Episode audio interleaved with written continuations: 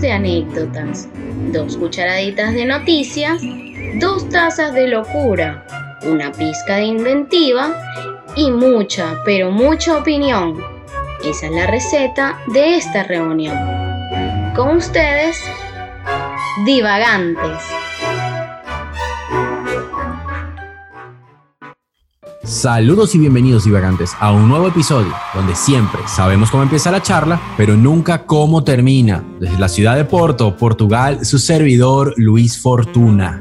Desde Buenos Aires les habla Jesús Castro y les recuerdo suscribirse a cualquiera de los medios que ustedes decidan utilizar para escuchar este podcast. Puede ser Apple Podcast, Google Podcast o Tunaga Podcast. No mentira, está Spotify también. Eh, además, bueno, los invitamos a suscribirse a través de arroba somos divagantes en Instagram, donde publicamos algún resumen de cada capítulo que estamos eh, haciendo. Y además se vienen cosas buenas próximamente, así que van a poderlo ver también a través de nuestro Instagram. Desde Santiago de Chile, les saluda Álvaro Guillén. Y bueno, nada, eh, el último capítulo que montamos tuvo buena receptividad. Gracias por los mensajes y bueno, eh, sigan comunicándose con nosotros y dándonos su feedback. Gracias, de verdad, gracias a todos los que nos están apoyando. hoy, ¿de qué vamos a hablar hoy? Hace unos días estaba viendo una foto mías antigua y resulta y acontece de que para los que no me conocen desde hace tanto tiempo atrás, yo fui emo. Yo llegué a usar un pantalón de trudito. no esperaba eso. Ahora yo tampoco. si consigo una foto se la voy a pasar. Siempre me imaginé a los emos con poca barba, sin pelo. Sí, lampiño. Epa, en aquella época me afectaba todos los días, era mucho más delgado, pantalón de tubito, zapato guante, no cuadro me, me imagino un emo como un peruano con el pelo como de lado, marico. Esa es mi imagen de un emo. Qué rata. Bueno. bueno, el punto es que yo digo, veo eso y yo digo, pero ya va un momento. ¿Qué pasó con ellos? ¿Qué ha pasado con esta cantidad de tribus urbanas que existieron en la época de nuestro colegio? Porque esa era la época del colegio en la que uno estaba tratando de experimentar a qué grupo encajaba. Entonces, uno pasaba por todo ese grupo de, de personas para, para, conseguir su identidad.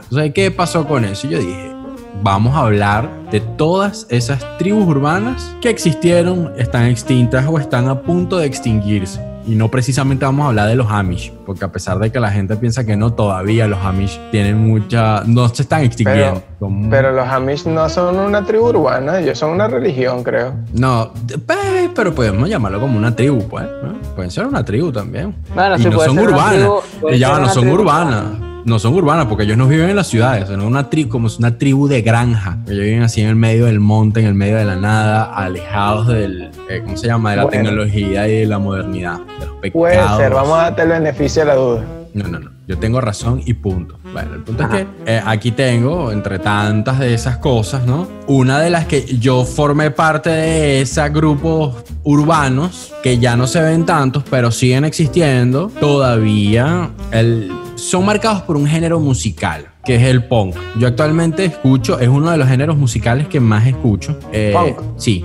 No el punk que mucha gente piensa, eh, tipo los Ramones, Pantera y esas cosas, no tanto tan antiguo, un poco más moderno, un poco más contemporáneo con nosotros. Entonces, ese es uno de, de los grupos eh, urbanos que están a punto de extinguirse, justamente como dije anterior, como tiene, anteriormente, como tiene que ver mucho con la música, y este es un género musical que ha quedado a un lado con el pasar del tiempo. O sea, las bandas de punk que son las bandas de los finales 90, principios de los 2000, que era la que con las que nosotros nos criamos. Ya actualmente no hay nada nuevo que revolucione el mercado. Bueno, ya saben, aplastado por este género urbano que está ahorita dominando las carteleras de música. Entonces es un eh, movimiento musical, como yo lo dije, que aparece a finales de los años 70. Este, era la ciencia de esto era recuperar el rock, el origen de los, del rock. Tiene muchas ideologías de izquierda, lamentándolo mucho. Eh, apoyan mucho el anarquismo, son este grupo rebelde. Ahorita que mencioné lo de los años 70, no sé si en alguna oportunidad ustedes llegaron a, ver la serie That 70 Show. Sí, eh, claro, me gustaba burda, por cierto.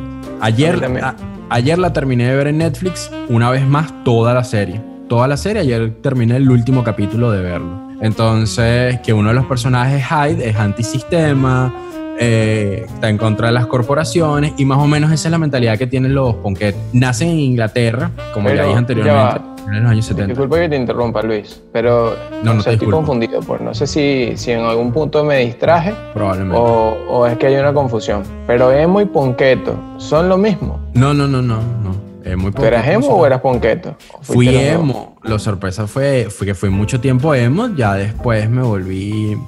No me volví ponqueto. Ponqueto. Me escucha, me gusta la música punk, porque yo en ningún momento utilizaba franelas que decían animales muertos o cáncer de escroto, o qué sé yo.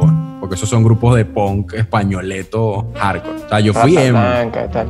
Eh, si supieras que Rata No, Blanca es un poquito más Hello Kitty es un poquito más pink en ese género del punk.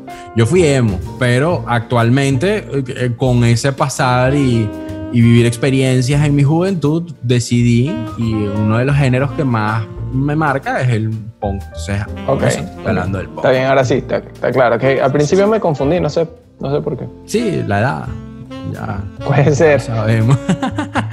Entonces, lo que está diciendo, a pesar de que no tiene ninguna socie- una ideología política concreta, son muy de izquierda. Son anarquistas, en contra del sistema, de que el capitalismo los aplasta y todo lo demás. Son un poquito resentidos. Bueno, un poquito no, son bastante resentidos realmente. Este, la tribu, ojo, vuelvo repito, yo escucho la música, pero no, significa eso. Este, entonces, la, uno de los fundamentos que tiene el punk era justamente el modificar las conductas en la sociedad, ¿ok? los fundamentos, tratar de que la gente cambiara de esa mentalidad de pensar como ellos lo hacen llamar de borregos, de que hay que seguir el sistema, que tenemos que estar en contra de las grandes corporaciones y todo eso. Y entonces esa es la idea, pero justamente esto tiene una base psicológica, si tú te pones a pensar, tiene un patrón psicológico, porque justamente son los que tienen este pensamiento y que están con este tipo de ideología, son todos aquellos que fueron marginados por el sistema y por la sociedad. Entonces le agarran este resentimiento y, y tienen este estereotipo que conocemos como el ponqueto marginado, anarquista, maloliente. Exacto, eso te iba a decir, que siempre tienen pinta de que no se bañaron, todos están mal dormidos, con mala actitud, así como que mal humor. Sí, para que Nunca hay pasando- nadie feliz. Sin embargo, ¿Eh? yo conocí a mucha gente adepta al punk, pero serio, serio. Y, y debo confesar que yo en algún punto también utilicé accesorios de, de ponqueto, que si pullas y, y ese tipo de cosas que se ponían de pulseras y tal. Yo los utilizaba. Y la gente parece ser agresiva, pero no son agresivos realmente. Más bien son medio infantiles. Y ese, ese nivel de infantilidad fue lo que me llevó a mí como que alejarme de la situación. O sea, fue como que no encajaban conmigo. Y Yo Que, ah, quería no, estar de no, ese lado. no, Yo usaba... no matan gente, no matan gente, me voy. Yo pensé que me están Sí. engañando. Sí, y que yo Aquí quería traje los gatos. O sea, ¿A que quién yo traje- vamos a violar hoy? Sí. Yo tengo, Me he demasiado desubicado ahí en el. Sí, hay un grupo- Con todos los ponquetos y que, ¿qué le pasa a esto? sí, hay un, Oye, sí que y existe. este, este que quiere matar gente de verdad. Qué loco. Hello Kitty y, no sé, Y Ball. Dora la exploradora. Coño. Eh, yo porque tuve, sí tuve contacto con un ponqueto que estudió conmigo en el colegio que él definitivamente tenía muchos problemas, o sea, muchísimos, muchísimos problemas. Ti- eh, cuando hago referencia a la franela de animales muertos y cosas así, él era el que compraba las franelas ovejitas. Ovejitas es una marca de franelas en Venezuela, si nos están escuchando, patrocínennos, tenemos un espacio para ustedes. Él cortaba las mangas para tener franelillas o franelas sin manga y con un marcador escribía hacia su diseño, pues, y lo que era escribía nombres de bandas de punk. Y eso era lo único que él usaba de ropa. Mal oliente, muy mala conducta, o sea, le había repetido como tres veces el año escolar. Mi Qué primer difícil encuentro eso con la para los papás, ¿no? no, fue horrible. Mi primer encuentro con la droga fue con él porque literalmente se llevó un saco de marihuana para el colegio y, y ese fue el, el primer contacto que yo tengo con una droga. En aquel momento pues yo la veo, yo digo, eh, porque ya va, ¿qué es esto? O sea, sí, piercing, todo tatuado. Entonces era el mala conducta, malapestoso porque no se bañaba, agresivo. Entonces como era aparte el carajo era malabarista en el medio de las calles para redondearse los reales, obviamente. no, pero- para pagar pero- para de hecho- esa mierda. Chat tenía el paquete completo. Sí, por eso te estoy diciendo cuando yo digo. Así loco, loco, el bicho era loco. Inclusive él cuenta la historia cuando lo conocimos que él antes se había ido de la casa y había mandado a la mamá a... Ya había matado a la, ma- a la uno. mamá. Mira, tú lo dirás Y en y que es malo. Sí, yo, sí, yo me sentía malo porque usaba pantalones de tubito y era emo. Y escuchaba Sí. My Chemical Romance. después el tipo y que no, acabo de matar a dos señoras ahí para quitarle la franela que me gustaba. Y, Sí, el, sé. el Y bicho era loco, loco, loco para la verga, loco ¿Qué es para la verga. Y entonces, él se fue el primer punk que yo tuve y es literalmente el estereotipo anarquista en contra del sistema, que él no le gustaba vestirse bien, le gustaba vestirse como un mamarracho, maloliente, eh, problemático. Él, él era la, el estereotipo perfecto del punk. Por eso es que cuando hablaba de, de, de- de que pasé por todas esas etapas, fu- fui emo, pero cuando vi esta vaina, yo no, me gusta la música, pero, pero me gusta también bañarme y usar desodorante. Así que lo siento. Yo, yo sería como lo que dijo Jesús, uno de esos punk así más medio rosaditos, más... No, yo quiero, yo soy punk, pero vamos a escuchar a Hello Kitty, por favor.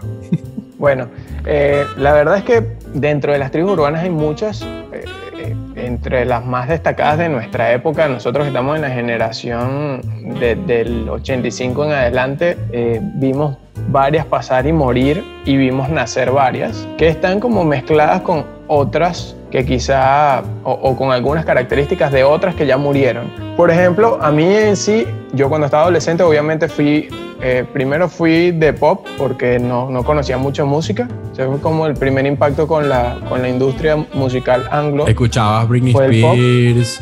Esas cosas, claro, Backstreet Boys. Eh, Ahora una pregunta seria y la, se la tengo que hacer a los dos. ¿Escuchan actualmente los Backstreet Boys y alguna que otra canción de Britney y se la tripean? Sí. Las viejas sí, Ah, porque me acuerdo de cuando era niño, o sea, obvio. Y cuando escucho música y cuando era pequeño, sea la que sea, el género que sea, me gusta, o sea, porque es como que me traslada A ese momento, a una época que ya exacto. pasó. Claro, Eso más era por lo que quería- por gusto musical.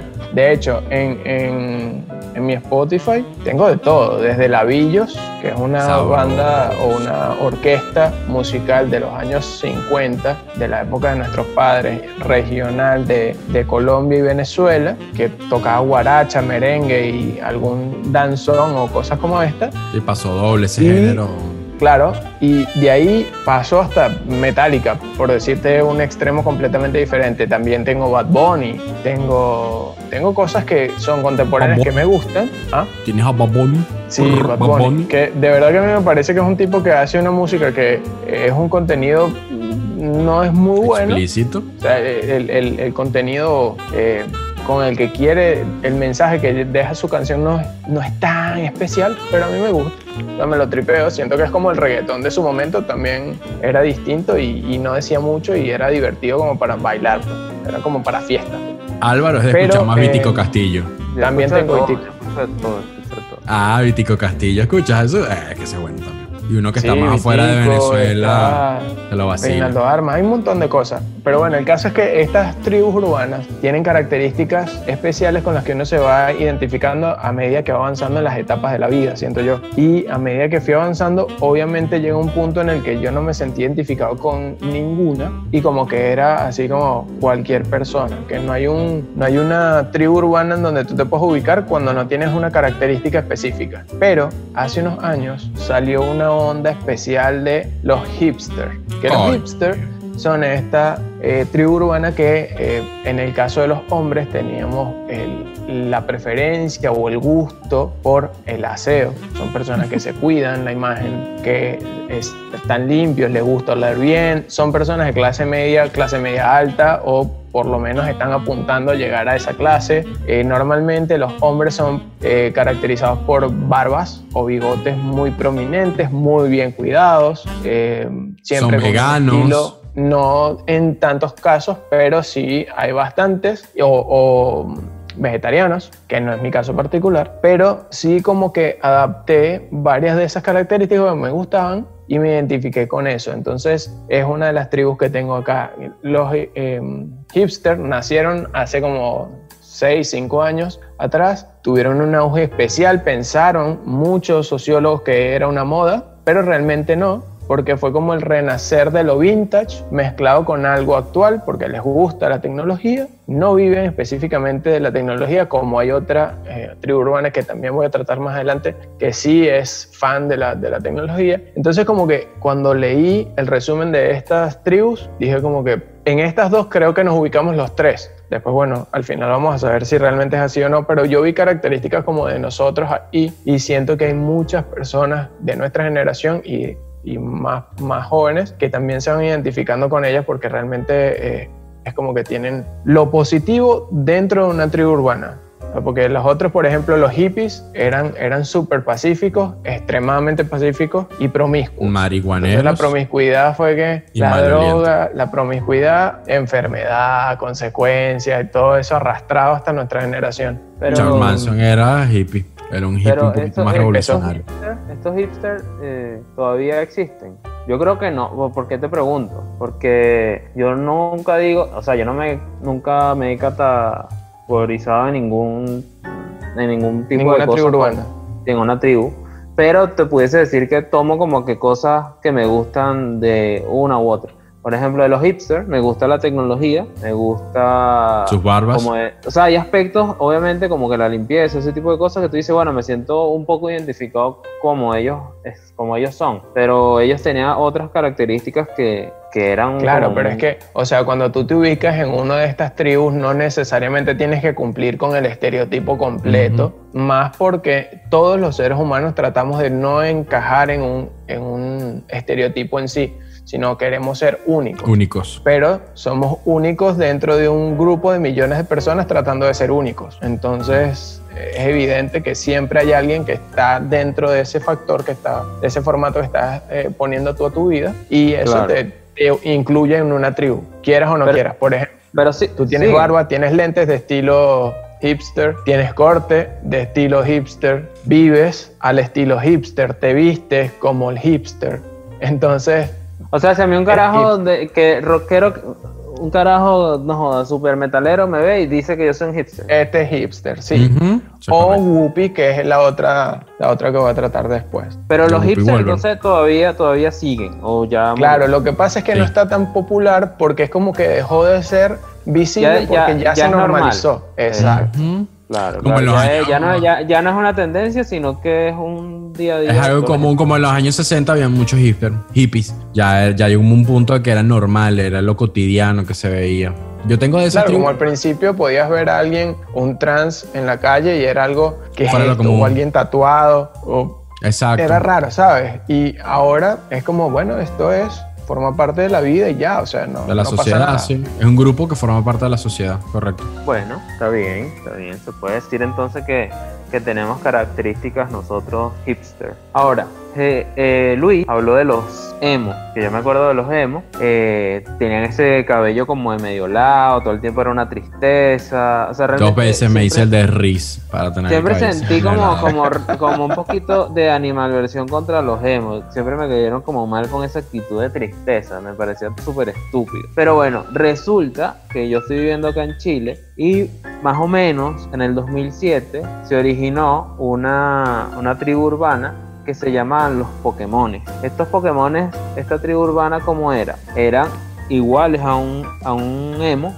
tal cual, el cabello así helado, no sé qué, pintados, igualito a un emo, tipo Kudai. ¿Se acuerdan de ese grupo, Kudai? Kudai. Hace poco nos sacó una canción nueva, creo yo. Sí, hay una canción. No sé, no sé.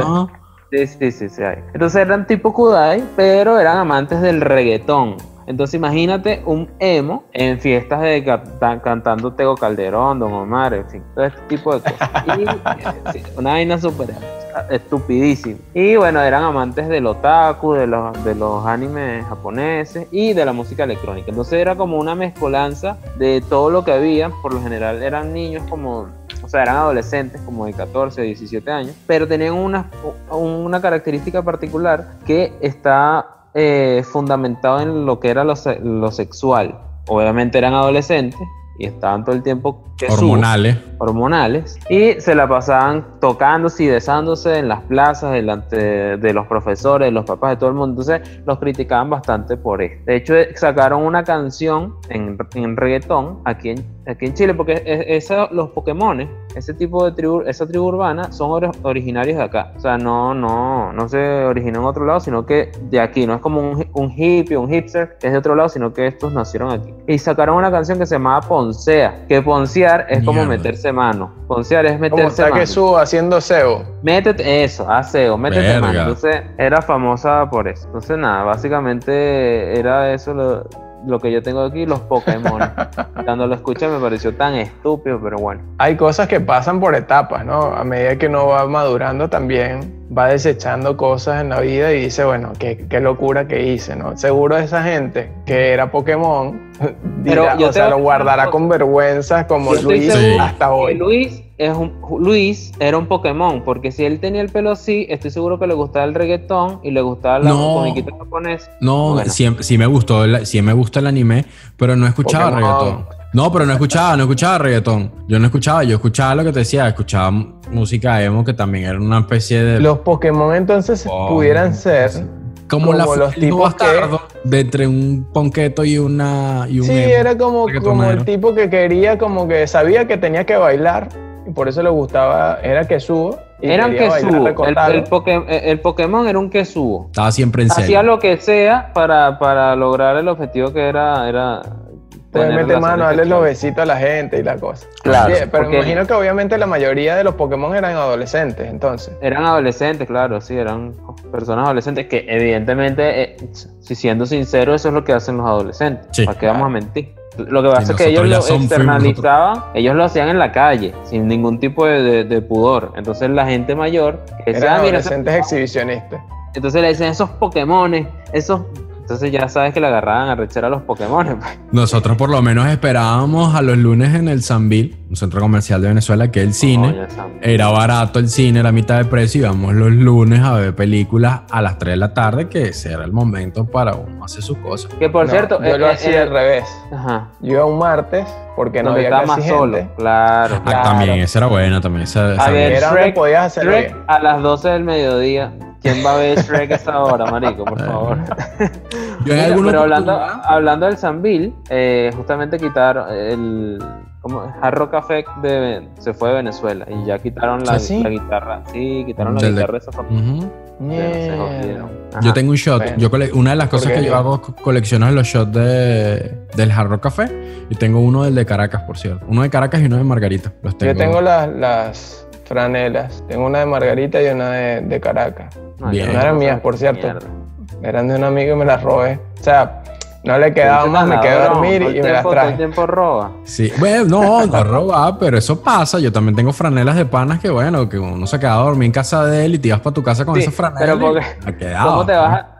No es robar, pero te robaste dos fra... O sea, a ver, justamente te O sea, prestaron no es como franelas. robar, es como que se lo quité y no se la devolví más, pues. O sea, Es como tomar prestado sin permiso, pero él sabe. De un pues. mismo lote, de un mismo lote. No pudiste agarrar así diferente, sino del mismo lote. What the fuck, man. No, es Bueno. que él, él tenía la casualidad que cuando él lava las cosas, las secaba en la secadora y me quedaban a mí, porque eran una talla mayor, pero la encogía y me quedaba a mí. Entonces me las agarraba yo. no, eso era que tú engordabas y él adelgazaba. Podía ser. No, Bueno, bueno, pero esa Bueno. es la. eh, bueno, esta tribu, por cierto, se murió. Ya, ya no existen Pokémon, ¿eh? Gracias a Dios. Menos A esta mal. altura, sí. Ya no existen Entonces, eh, bueno, yo tengo aquí una que es otra de las que le estaba diciendo, tiene características que nosotros tenemos hoy, o por lo menos la generación nuestra tiene, es los mupis.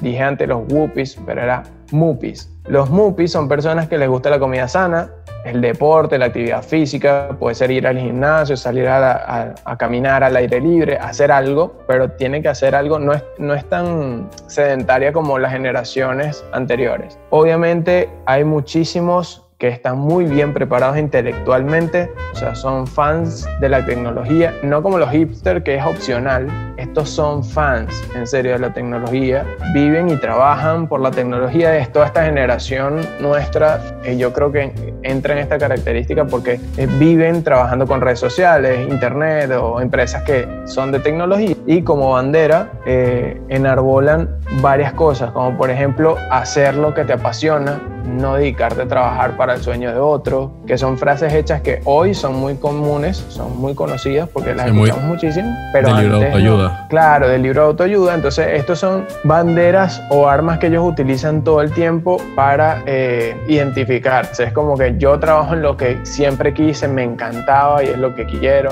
y ese tipo de cosas. Y Te puede ayudar a ser tu propio jefe. No sé si entran ahí, pero están más o menos para buscar una libertad, pero en base a lo que te gusta. El de, el de ser tu propio jefe es otro caso. ¿Y eso, pero se, estos eso se originó? ¿Desde cuándo se originó? nacieron aproximadamente desde 2016. O sea, e- Ah, el nombre en recientes. sí, claro, son súper recientes. ¿Por qué? Porque lo que tomaron fue una base de los hipsters, pero dijeron, yo no soy tan hipster porque a mí me gusta mucho la tecnología. Los hipsters a veces son vistos como más vintage que esta gente. Estos también se visten tipo vintage, pero no les gusta utilizar marcas. Y eso es otra característica mía. Por ejemplo, a mí no me gusta usar ropa de marca, no porque la marca sea mala o no, sino que me gusta que no tengan el logo, pues, que no le esté haciendo publicidad a la marca. Puede ser de la marca, pero que no se vea. Entonces, ese tipo de cosas también está en esto. Yo como sano, pero no tanto. Entonces, no estoy tan whoopy. Es que yo creo que la diferencia entre, entre el hipster y este whoopie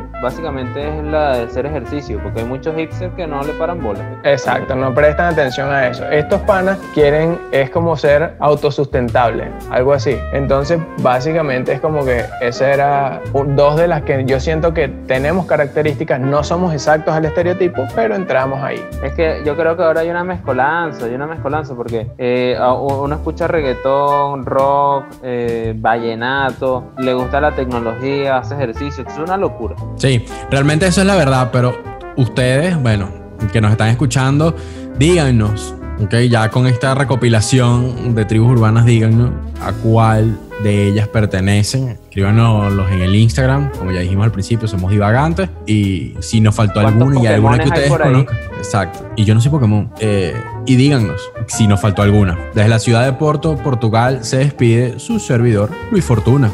Desde Buenos Aires, Jesús Castro. Desde la ciudad de los Pokémones, Álvaro Guillén. Y vuelvo y lo repito, yo no era Pokémon.